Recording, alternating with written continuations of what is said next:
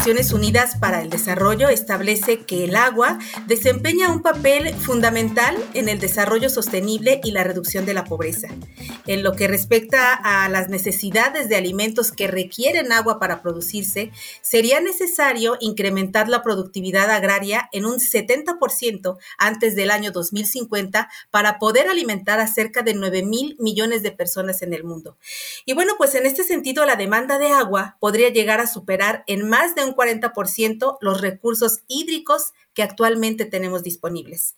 Es por esta razón que en el marco del Día Internacional del Agua, que se conmemora este 6 de octubre, hemos querido compartir contigo aquí en el podcast de FIRA esta charla con dos especialistas que por sus actividades en el sector agropecuario nos pueden apoyar a visualizar este tema sobre qué está pasando con el agua, especialmente con el agua para el uso de las necesidades del sector alimentario en México y bueno, pues qué hacer para lograr una gestión de los recursos hídricos que sea sostenible. Y bueno, no solo es un problema de México, es un problema en el mundo entero y es un problema que además ya es grave. Así que bueno, pues le doy la más cordial bienvenida a nuestro podcast al ingeniero Roberto Castañeda. Él es subsecretario de Desarrollo Agroalimentario y Rural del Estado de Guanajuato. Ingeniero, bienvenido al podcast de FIRA. Hola Ceci, muy buenas tardes. Qué gusto saludarte a ti, a compartir este espacio con Armando. Muchas gracias.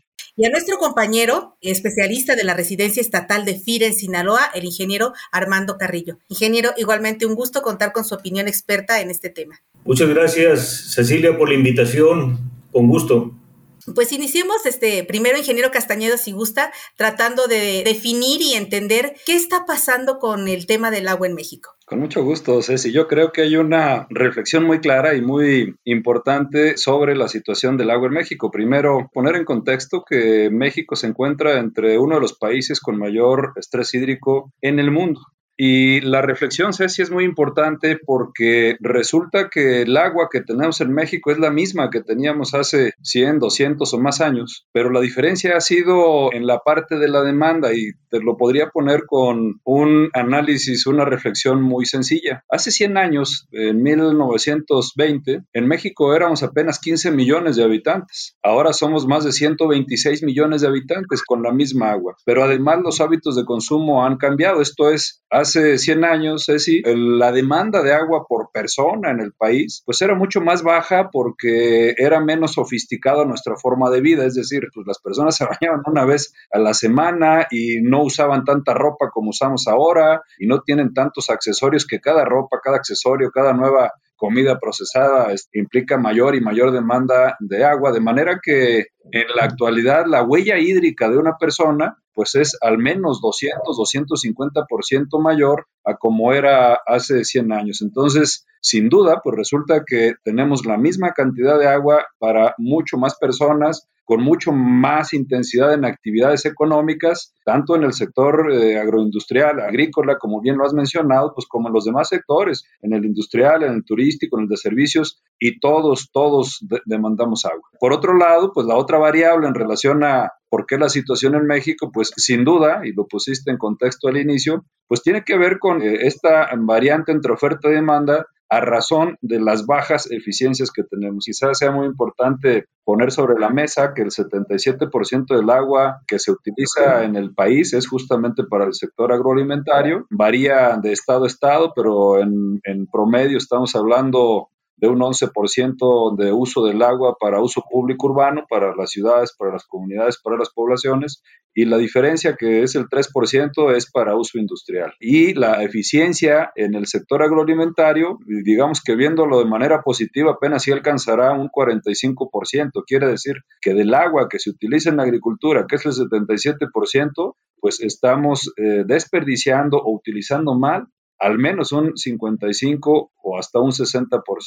Si nos vamos a las ciudades, vamos a encontrar un promedio de eficiencia de un 55%, es decir, que hay un 45% que no llega, se pierde en el trayecto a razón de redes de agua potable que, obsoletas que ya tienen muchos años, que ya se han averiado, pues que necesitan restituirse. Entonces, pues ese es un contexto general para entender por qué cada día, por qué eh, cada vez este, nos estamos sometiendo a un reto mayor para tener el agua que requerimos tanto en calidad como en cantidad.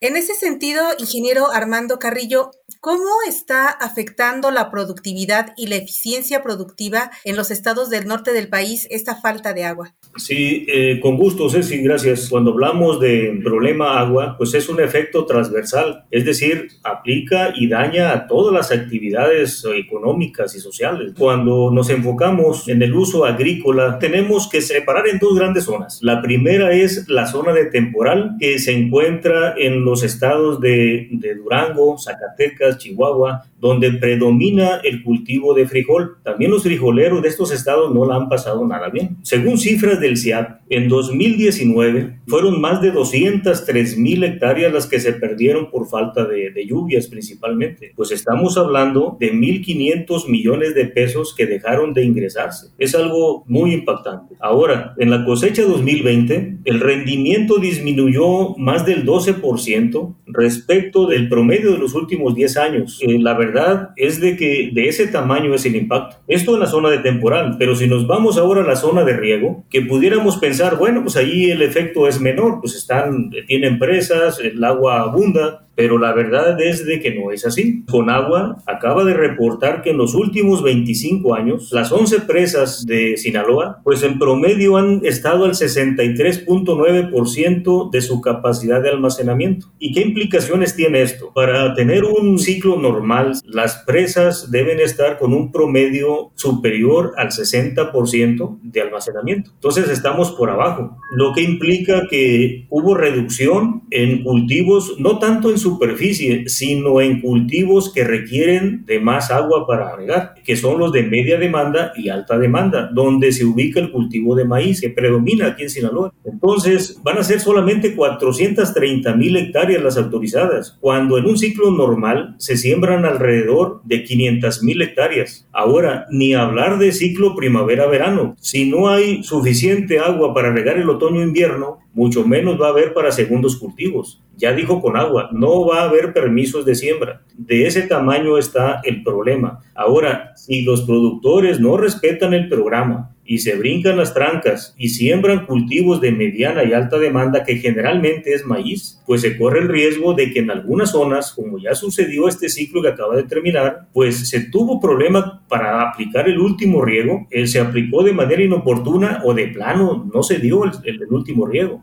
¿Qué significa eso? Significó que de un rendimiento promedio de 12 toneladas por hectárea, pues no se llegara siquiera a las 10 toneladas. O sea, ese es el efecto en la productividad. Entonces estamos hablando de alrededor de un millón de toneladas menos que se van a producir en Sinaloa con respecto a un ciclo normal. ¿Cuánto significa en dinero? 5 mil, 6 mil millones de pesos. Entonces es muy importante lo que estamos hablando pero la situación del norte del país, del noroeste del país, pues no ha diferido tampoco a lo que tenemos en el Bajío, ingeniero Castañeda. En México decimos que el Bajío es, es el granero de México. En ese sentido, ¿cómo han venido gestionando esta situación en Guanajuato los distritos de riego para cultivo? Sí, con mucho gusto, Ceci. Fíjate que en principio me gustaría poner sobre la mesa la confusión técnica. Es diferente la sequía de la escasez de agua. Las sequías que son periodos limitados, que tienen un gran impacto, como ya lo mencionó atinadamente el ingeniero Armando, y que generan números como en este caso negativos eh, muy importantes. Sin embargo, digamos que son ciclos y luego se vienen lluvias abundantes y normalmente ha sido cíclico. Lo que es cierto es que ahora vemos con mayor presencia el, el cambio climático y vemos fenómenos más extremos que antes no veíamos, ¿no? Sequías más prolongadas, precipitaciones más puntuales. Y, yo creo que en adelante estaremos viendo cada vez más pues, fenómenos a los que no estábamos tan acostumbrados. Por el otro lado, específicamente en tema de agua, hay que dividirlo en la parte agrícola. Uno son las aguas superficiales y otro las aguas subterráneas. Para el caso Guanajuato, tenemos una superficie agrícola de un millón de hectáreas, de las cuales 550 mil son de temporal. Eh, esa agua no la puedes administrar, te llueve, te va mejor, no te llueve, pues no, no te va bien y, y listo. Pero de las otras 450 mil hectáreas, sí.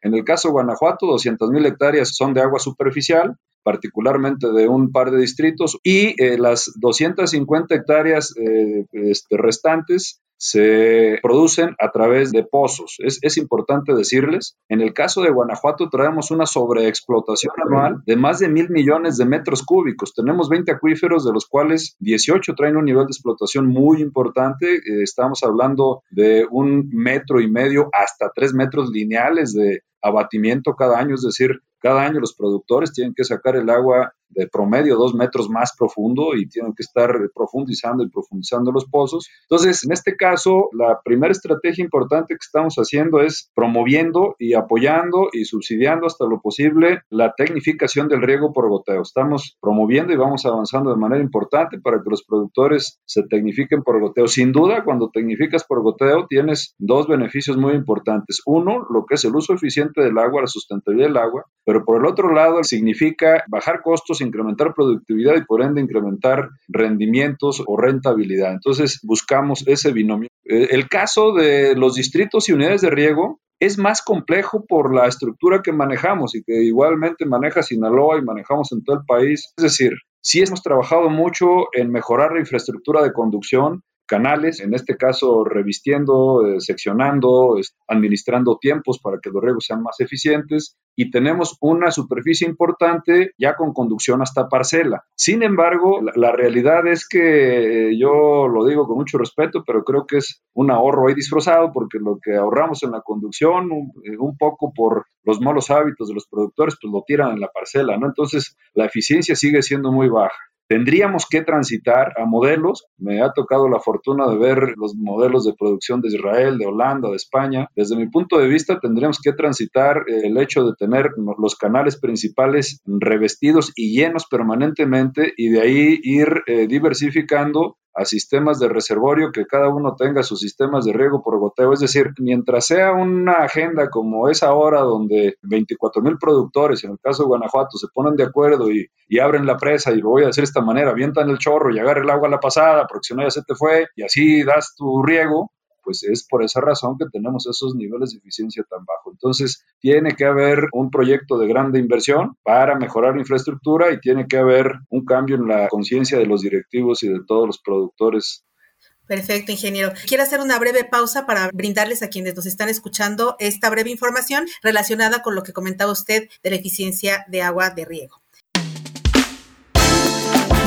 Ahora que comentamos la necesidad de gestionar mejor los recursos hídricos de la agricultura, me gustaría que conocieras a detalle el modelo de producción sostenible de granos del Centro de Desarrollo Tecnológico Villadiego, que está ubicado en Valle de Santiago, Guanajuato, y a través del cual en FIRA proponemos cuatro componentes tecnológicos donde a través del riego por goteo hemos comprobado cómo es posible reducir hasta un 50% el uso del agua en cultivos como el sorgo, como el maíz, como el trigo, como la cebada y bueno, obtener resultados, eh, sobre todo en estos últimos dos, con rendimientos entre el 12 y el 30%, aplicando tecnologías integrales de eficiencia del agua, no solamente la pura agua, ¿no? También eh, habría que considerar tecnologías de labranza de conservación, nutrición vegetal balanceada, eh, manejo integrado de plagas, todo esto que hace que también pueda incrementarse tu productividad. Así que pues acércate al Centro de Desarrollo Tecnológico Villadiego, búscalo en nuestra página www .fira.go.mx para mayores detalles. Ahora sí, después de esta pausa, regresamos a nuestra conversación.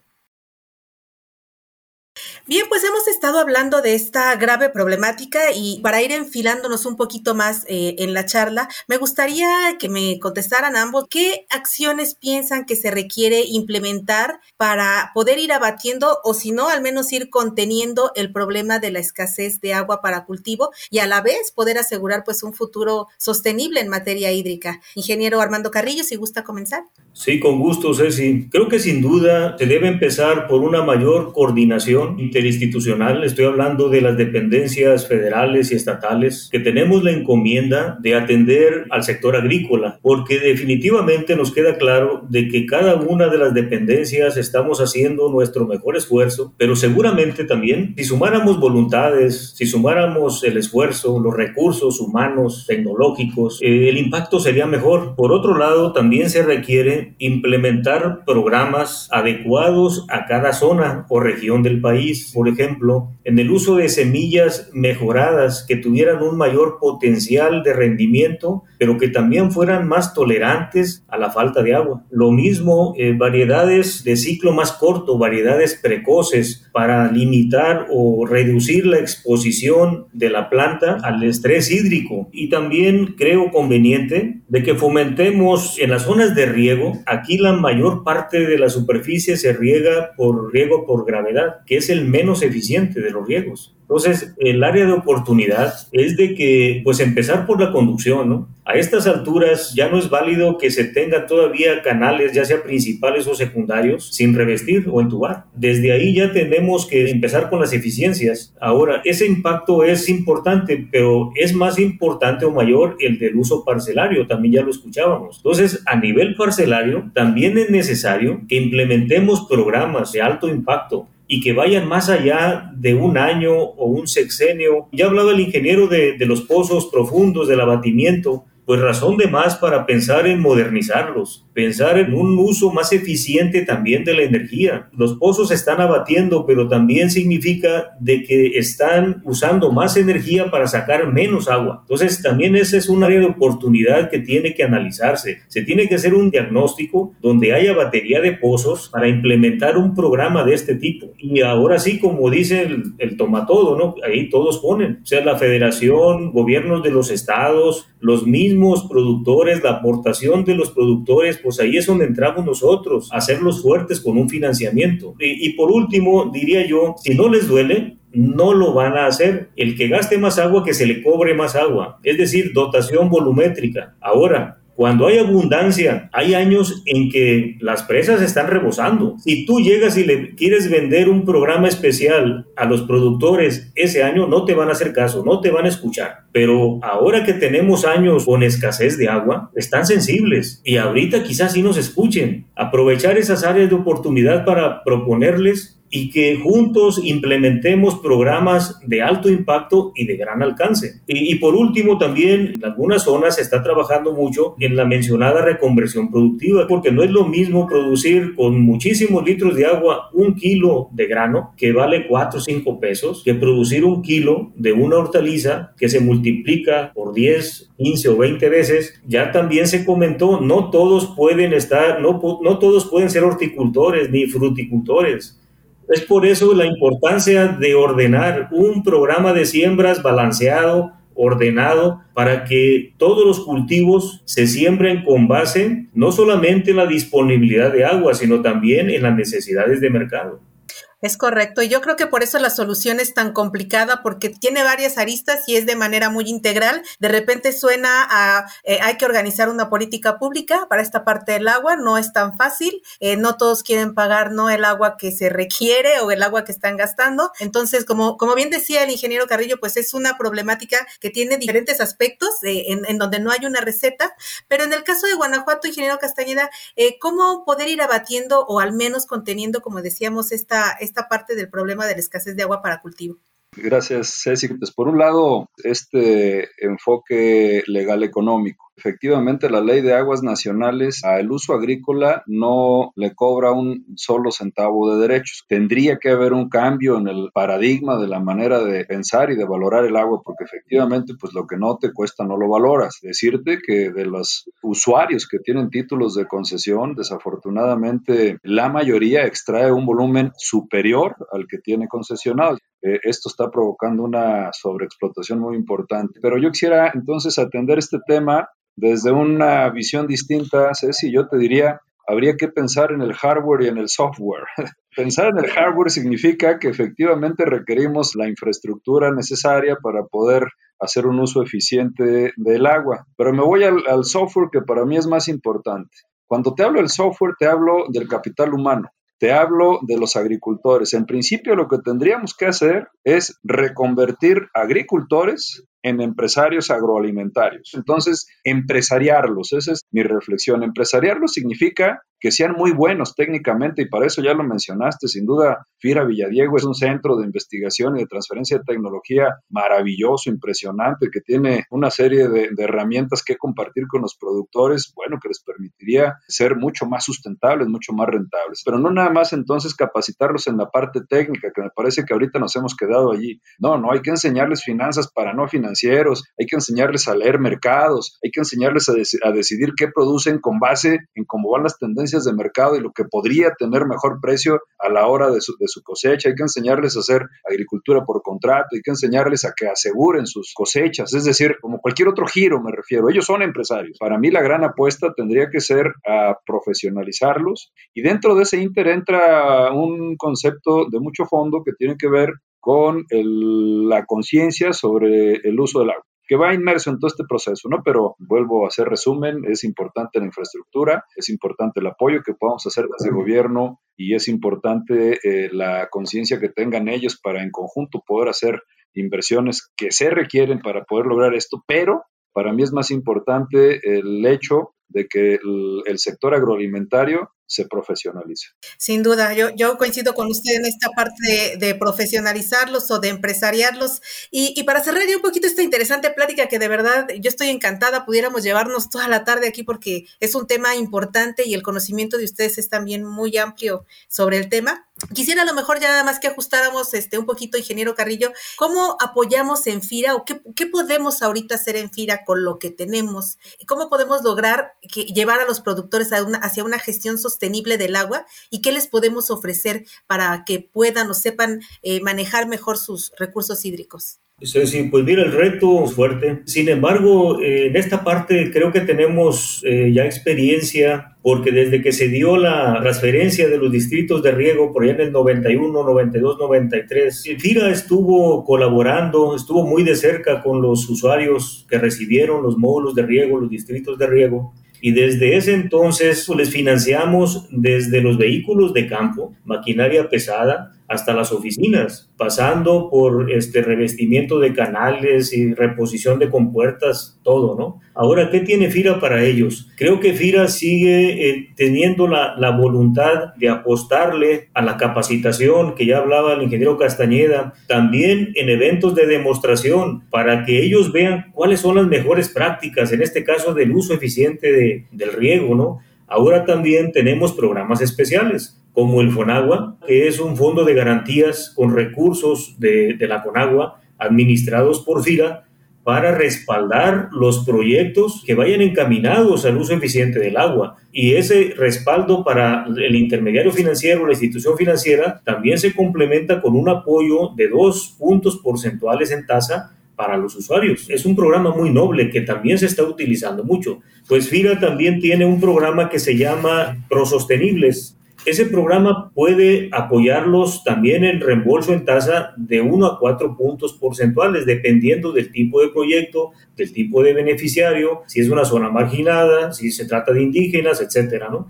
Pues también contempla el uso eficiente del agua, desde la labranza de conservación hasta la agricultura protegida o revestimiento de canales, eh, medidores de agua, etcétera, son conceptos elegibles para este programa de prosostenibles. Y también, por último, pues si se trata de proyectos que los beneficiarios sean productores que sean elegibles de apoyo para población prioritaria, también se les puede reembolsar hasta dos puntos en la tasa de interés. Si combinamos dos puntos de, población prioritaria con dos puntos del FONAGUA, que también son dos puntos, estamos hablando de hasta cuatro puntos porcentuales. O sea, no es nada despreciable para las tasas actuales. Pues por último, te diría, el personal de FIRA sigue muy atento a las necesidades de los usuarios del agua para proponerles, de acuerdo a las áreas de oportunidad identificadas, hacerles propuestas de valor que signifiquen para ellos pues una, una mejor manera de hacer las cosas, que aprovechen el conocimiento, la tecnología, ¿sí? para que avancemos y que esto sea de manera sostenible. ¿sí? Que estemos pensando no solamente en un año, repito, sino pensemos en los siguientes 10 o 20 años, ¿no? o más allá todavía para que esto siga siendo negocio. Y mientras siga siendo negocio, pues yo creo que hay todavía mucho por hacer.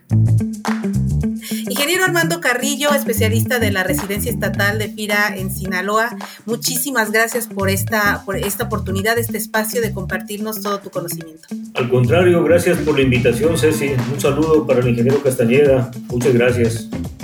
Ingeniero Castañeda, igualmente, un gusto haber podido platicar con usted y tener la oportunidad pues de conocer ese panorama también desde el Bajío y, y saber que hay posibilidades de seguir colaborando entre FIRA y la Secretaría de Desarrollo Agroalimentario Rural. Muchísimas gracias por esta oportunidad. A ti, Ceci, muchas gracias desde el gobierno del estado. Este, siempre estaremos dispuestos, disponibles a hacer equipo por bien de los productores de Guanajuato y de México, por supuesto. Gracias a ti, un, un privilegio compartir este foro con el ingeniero Carrillo. Estamos a sus órdenes. Y como cada semana, pues los invitamos a que compartan ampliamente este podcast en sus redes sociales para hacer llegar esta información a quien pueda hacerla de utilidad y quien esté buscando una oportunidad de negocio con FIRA. Se despide de ustedes Cecilia Arista y en la producción mi compañero Axel Escutia. Y bueno, pues los esperamos la próxima semana con otra conversación aquí en el podcast de FIRA.